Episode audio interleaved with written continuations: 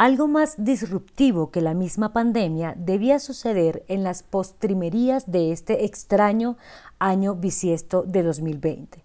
Los contratos de agua empezaron a cotizar en el Nasdaq bajo el índice Nasdaq Veles California Water, destinados a servir como cobertura para los grandes consumidores, una noticia que le dará valor al recurso natural más valioso, subvalorado, desprotegido e incluso destruido por sus propios consumidores. La novedad es que todos los actores del precioso líquido, tales como agricultores, municipios, comunidades y fondos de cobertura, podrán protegerse por la incierta disponibilidad de agua hacia el futuro. Esta interesante tendencia ya es una realidad en California, la quinta economía global, y ganará adeptos con el paso de los años. Además, forzará a los gobiernos a verdaderamente preocuparse por la producción, el suministro, el transporte y la conservación de agua para sus economías. Los pioneros son CME Group, una empresa vinculada al mercado de agua que firmó un contrato por 1.100 millones de dólares a partir de enero de 2021. La movida alcanzó 489 puntos de índice, equivalentes a 489 dólares por acre pie. Son los primeros contratos en su tipo en Estados Unidos y, según Bloomberg, servirán como cobertura para los grandes consumidores de agua, como los productores de almendra y los servicios eléctricos, contra las fluctuaciones de los precios del agua, así como un indicador de escasez para inversores del mundo.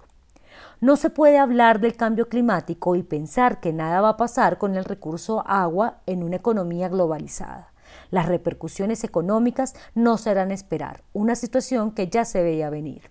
La desarrollada y vanguardista economía de Singapur compra gran parte de su consumo de agua a la emergente economía de Indonesia una tendencia que estará al alza y será irreversible, pues es innegable que situaciones como sequías, sobrepoblación, contaminación, todo enmarcado en el cambio climático, disparen el valor del agua en los próximos años, tal como hoy sucede con el oro o las energías renovables. Los nuevos papeles valor están vinculados al precio promedio ponderado por volumen del agua en una región. Sin duda es algo disruptivo que obligará a los ricos en este recurso a cuidarlo y exportarlo. Colombia es un país muy rico en lluvias, páramos y ríos, recurso hídrico que no ha sido valorado ni conservado por los gobiernos, ni mucho menos por las comunidades aledañas a los focos de producción.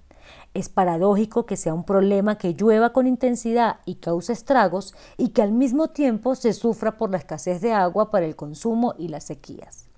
En el mundo hay más de 2 mil millones de personas sin acceso al líquido y de cara al inminente calentamiento global, esta cifra puede duplicarse y desplazar mucha población a lugares ricos en agua. El país está en mora de crear al menos una Agencia Nacional del Agua como ente rector que trabaje con las corporaciones autónomas regionales en la optimización de las cuencas y con parques nacionales en la conservación de los páramos. Una vez haya una institucionalidad y unos responsables, debe empezarse un proceso de sensibilización de las comunidades asentadas en esos polos de riqueza para que protejan y deriven su sustento de cuidar el agua y no acabar el recurso con cultivos invasivos y la crianza de ganados en zonas de reserva natural. Lógico, primero debe haber un plan y una hoja de ruta institucional.